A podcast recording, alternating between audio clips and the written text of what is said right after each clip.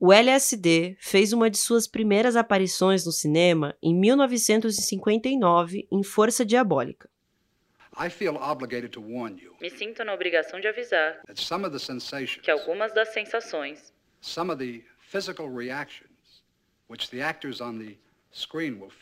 algumas das reações físicas que os atores viverão nessa tela, will also be experienced for the first time in motion picture history também são experimentadas pela primeira vez na história do cinema por certos membros dessa audiência. No filme, o psicodélico é retratado como uma substância que causa um medo incontrolável.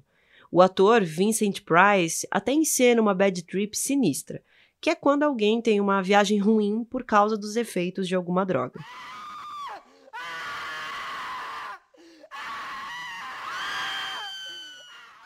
Mas a ideia de que os psicodélicos causam alucinações típicas de quadros de esquizofrenia vem bem antes de Força Diabólica chegar aos cinemas. Esse tipo de associação, que se mostrou incorreta décadas depois, era muito comum naquela época. Enquanto isso, o movimento hippie, que foi um grande responsável pela popularização desse tipo de substância e se inspirou em seus efeitos para criar músicas com longos solos de guitarra, ainda estava numa fase de gestação. Manifestação da mente. É isso que significa o termo psicodélico, que tem origem grega.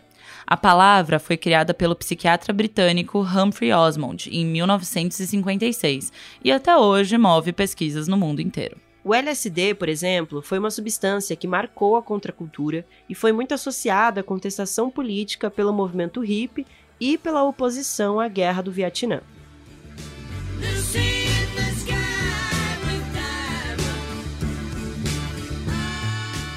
Três anos depois dos Beatles lançarem Lucy in the Sky with Diamonds, que é uma referência ao LSD, a substância foi proibida. em 1971, uma convenção da ONU proibiu o psicodélico para todos os países membros. Esse proibicionismo basicamente acabou com a pesquisa científica psicodélica, e isso mesmo que ela já apontasse para resultados promissores no tratamento de alcoolismo e de depressão, por exemplo. Mas nos últimos anos, principalmente em meados dos anos 2000, esses alteradores de consciência voltaram aos holofotes da ciência para o tratamento de transtornos mentais e as normas vêm sendo flexibilizadas. Os cogumelos de psilocibina, por exemplo, foram descriminalizados em países da União Europeia como a Áustria e a Espanha, e também em cidades nos Estados Unidos, como Washington DC. O mesmo vem acontecendo com terapias com LSD. É claro que esse tipo de substância ainda requer cuidado. Segundo psiquiatras e pesquisadores, psicodélicos não devem ser usados por adolescentes, porque nessa fase da vida o cérebro ainda está em formação. Há também todo um protocolo em desenvolvimento de como deve ser uma eventual psicoterapia com psicodélicos porque o paciente fica muito influenciável nesse período, o que aumenta o potencial de abuso emocional e até sexual. Mas é fato que o interesse científico no assunto é incontornável. E agora ele também tem transbordado dos laboratórios e invadido o cenário cultural. No filme Clímax, de 2018, o uso de substâncias psicoativas termina em dor e muita angústia.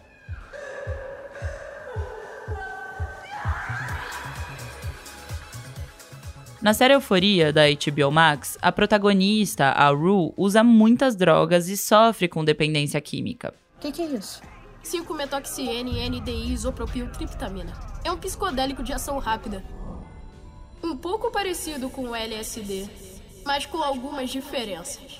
Distorce o senso de realidade. Já em Ratchet, da Netflix, uma overdose de LSD por engano acaba em cenas gráficas de mutilação. E ainda tem os casos que geraram críticas de cientistas especialistas no assunto, como o da série Nove Desconhecidos da Amazon Prime. Bem-vindos a Tranquilum House. As pessoas que vêm aqui vêm para se curar. Eu não quero sofrer. Nessa série, que traz uma versão élfica da atriz Nicole Kidman, um retiro de bem-estar é usado como pano de fundo para um drama que envolve práticas disparatadas, tipo tratamento surpresa com psicodélicos. O mercado editorial também está atento ao assunto. e trouxe uma leva de livros sobre o tema às prateleiras, como História Social do LSD no Brasil, do jornalista e historiador Júlio Delmanto, em 2020, Psiconautas, do jornalista Marcelo Leite, em 2021, o clássico A Experiência Psicodélica, do guru da psicodelia norte-americana Timothy Leary, que chegou ao Brasil neste ano. Mas como os estigmas em torno dos psicodélicos mudaram a ponto de ter tanto interesse por eles em livros, em séries e em filmes?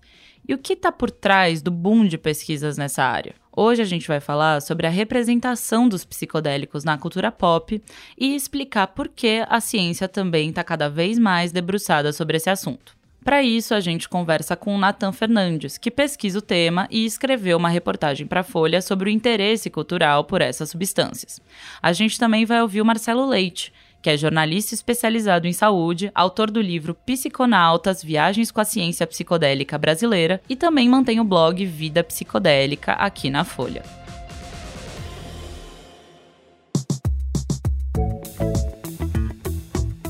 Esse é o Expresso Ilustrada, o podcast de cultura da Folha, com episódio novo toda quinta às quatro da tarde.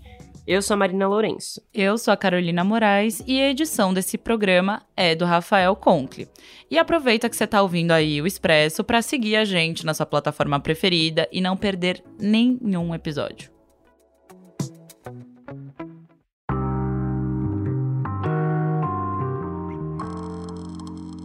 As principais pesquisas científicas sobre psicodélicos nos Estados Unidos começaram nos anos 40.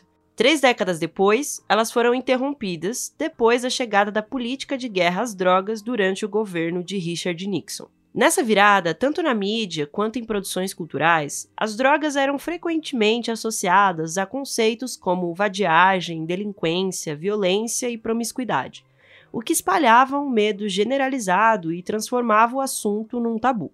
No campo da ficção, muitas dessas obras espalhavam informações erradas sobre os psicodélicos, como que a gente viu no trecho do filme Força Diabólica no comecinho do episódio. E embora isso tenha sido mais marcante em produções culturais do passado, é algo que continua a ser visto na atualidade. Em vez de usarem os fatos que de fato estão sendo estudados, reforçam um monte de erro que há muito tempo esses cientistas vêm tentando combater. Esse aí é o Nathan Fernandes.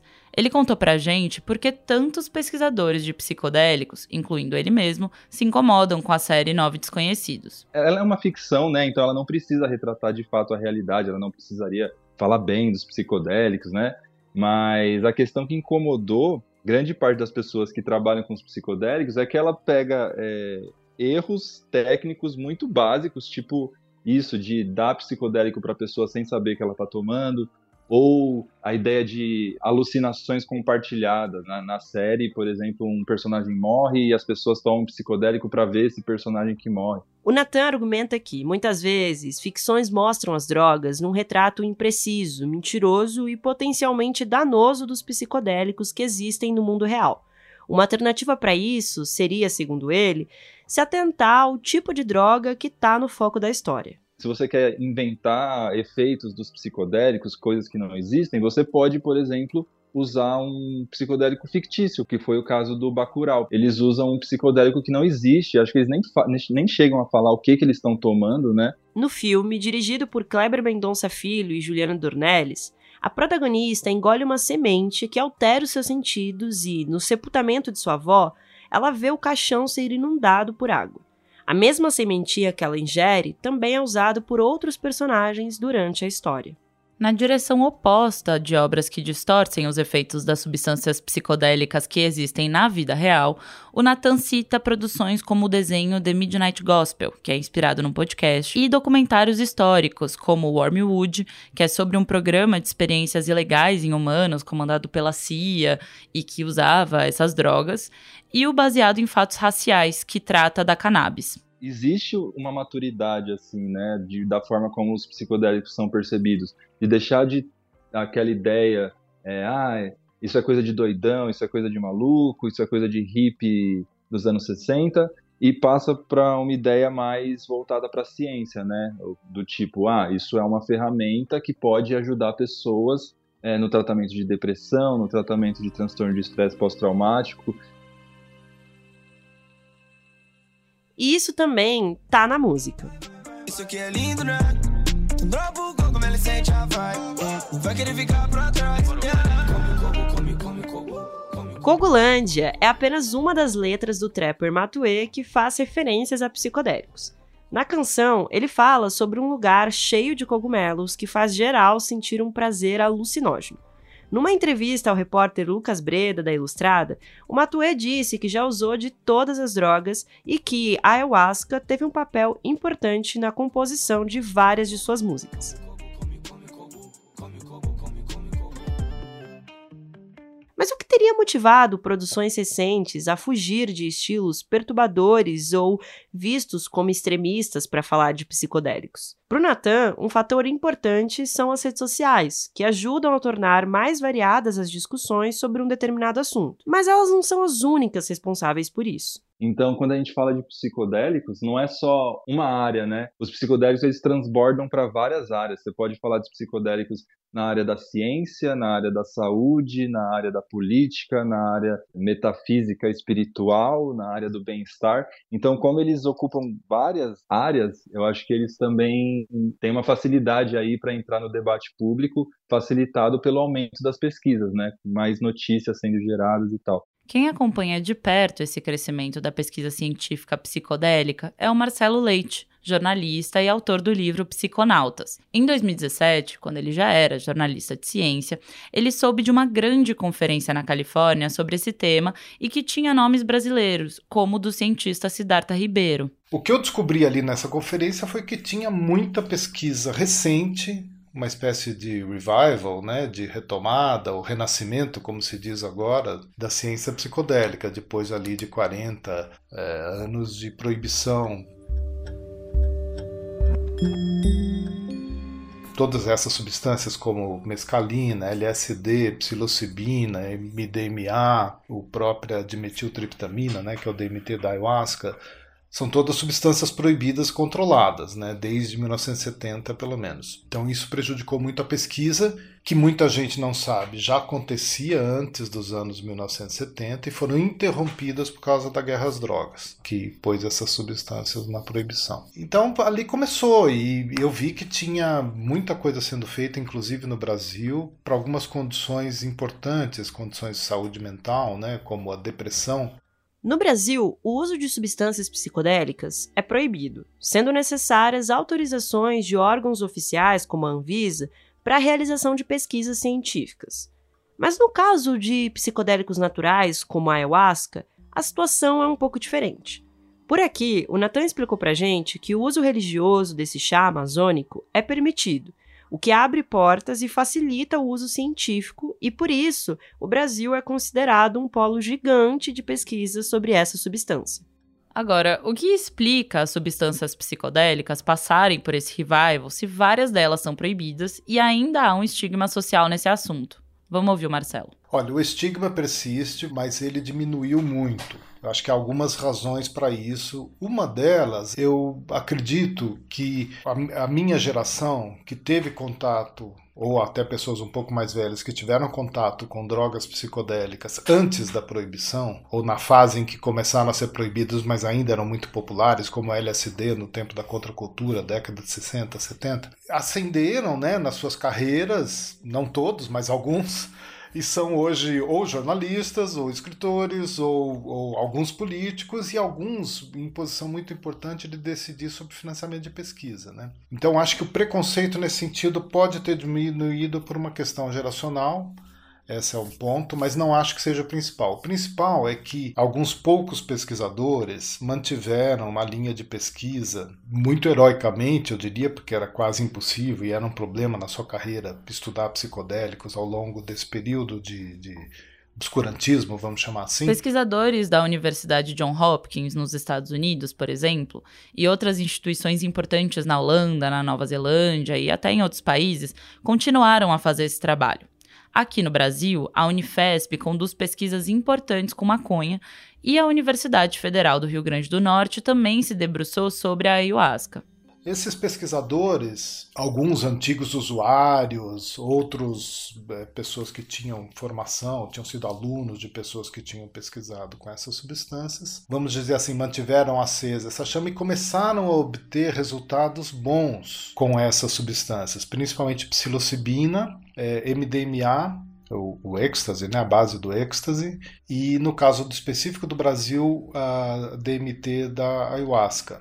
DMT é uma substância encontrada nas folhas do arbusto chacrona, que é um dos componentes do chá da ayahuasca. O grupo do Rio Grande do Norte, que o Marcelo mencionou, divulgou em 2018 um estudo sobre o uso da ayahuasca para depressão resistente a tratamento. Essas novas pesquisas, sobretudo a partir do, do, dos anos 2000, começaram a mostrar que de fato tinha um potencial grande que merecia ser retomada essa pesquisa. E a muito custo ela foi sendo feita, testes preliminares, e hoje em dia você já tem o MDMA em fase 3 de estudos clínicos para transtorno de estresse pós-traumático e psilocibina, dois, pelo menos dois grandes estudos em fase 2 para depressão. Há também a expectativa de que entre 2023 e 2024 tenha a aprovação para uso de algumas dessas medicações nos Estados Unidos. Mesmo a reboque no processo de aprovação das substâncias para tratamentos, o Brasil aparece com destaque no campo das pesquisas. Foi feito um levantamento, eu até citei no meu blog, Virada Psicodélica, uns meses atrás, foi feito um levantamento dos 50 trabalhos científicos de maior impacto, ou seja, com mais citações por outros especialistas, na literatura médica, biomédica, dos últimos talvez 10 ou 20 anos. Eles pegaram os 50 mais impactantes. E nessa lista, você separando por país, o Brasil aparece em terceiro lugar, depois de Reino Unido e Estados Unidos, por causa da pesquisa com a ayahuasca. Mas isso não quer dizer, claro, que psicodélicos sejam uma boa ideia para qualquer pessoa e que deva ser usado de qualquer forma. Primeiro, não é para todo mundo psicodélico. Tem eventuais problemas, não deve ser usado por adolescentes, né? embora seja a porta de entrada para muita gente, seja adolescência, os psiquiatras e os pesquisadores todos recomendam que não, porque é a época em que o seu cérebro está em formação, as conexões ainda estão sendo feitas, é muito maleável, muito sugestionável.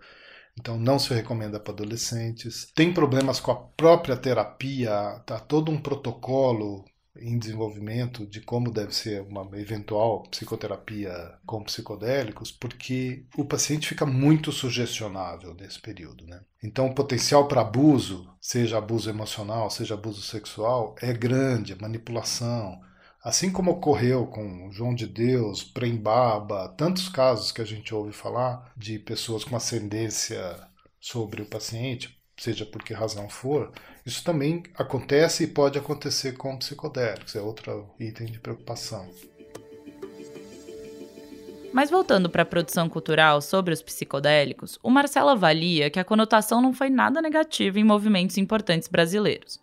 A Tropicália, por exemplo, teve uma influência forte do tema até mesmo na literatura, com a produção do Paulo Mendes Campos, por exemplo. Na visão do jornalista, na verdade foi uma abordagem muitas vezes enviesada dessas substâncias na mídia que acabou espalhando uma ideia distorcida dos perigos que elas representam. Ganharam uma notoriedade enorme, inclusive com o, o concurso da imprensa e em geral, né, da imprensa leiga, no sentido de estigmatizar essa substância. Então se deu muita projeção, muita ênfase em supostos casos de suicídio, de pessoas que pulam da janela, pessoas que fazem a viagem com LSD e não voltam nunca. Ocorrem problemas, obviamente, ocorrem. É, surto psicótico acontece. Por isso, até que nessas pesquisas atuais, se a pessoa tem histórico de surto, ou tendência psicótica, ou até caso em primeiro grau na família, né, de parentes em primeiro grau com, com psicose, são automaticamente excluídas desses estudos, porque, evidentemente, uma droga psicodélica pode sim desencadear um surto psicótico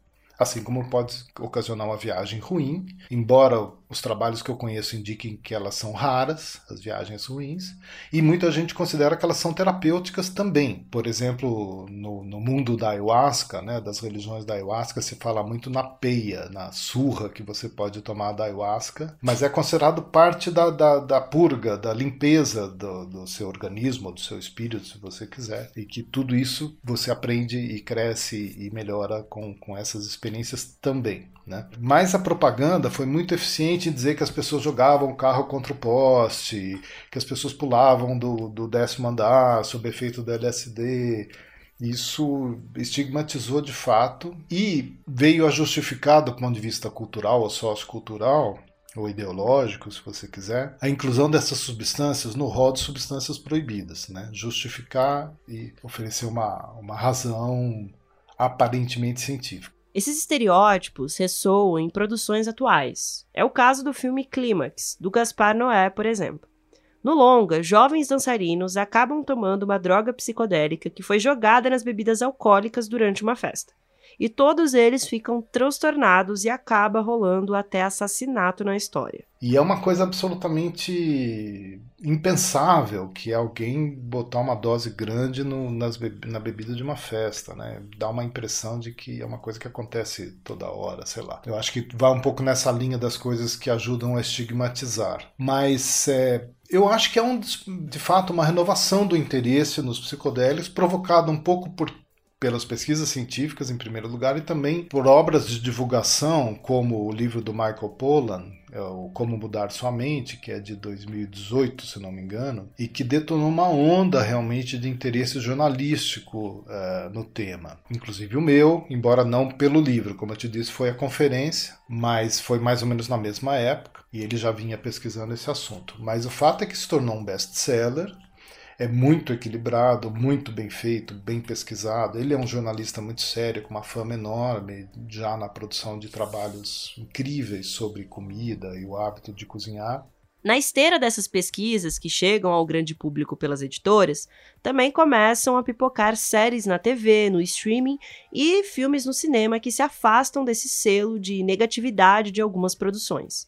Enfim, eu acho que é um pouco da da natureza mesmo. Quando você tem um assunto novo, conhecido, complexo e que no passado tinha uma imagem muito negativa, é inevitável que esses ecos surjam nas produções novas, produções culturais novas sobre esse assunto. Mas também acho que tem uma série de coisas positivas. Teve uma, uma outra série da Netflix sobre psicodélicos, acho que é em inglês o título é Have a Good Trip, que tem entrevistas com a Carrie Fisher, né, que se chama, atriz do, do Guerra nas Estrelas, com Anthony Bourdain, o Sting, é, vários personagens contando das suas viagens, de como foi bom e foi ruim, o que, que viveu, o que experienciou e tal. É, tem muita coisa também bastante positiva e até me preocupa que algumas caiam no extremo oposto, que é o do hype, né, do exagero. Enfim, tem esse monte de senões que eu faço sempre questão de lembrar para diminuir um pouco esse aspecto de hype, de exagero, de oba-oba que às vezes vem acompanhado, né? E que pode prejudicar o próprio renascimento para a ciência na medida em que se ficar muito negativo o noticiário, podemos ver de novo uma dificuldade para regulamentar substâncias e tratamentos que tudo indica são realmente muito promissores aí para uma série de condições que precisam de tratamento. Né? Tem muita gente sofrendo. Mas fica por aí que a gente ainda tem as dicas psicodélicas da semana.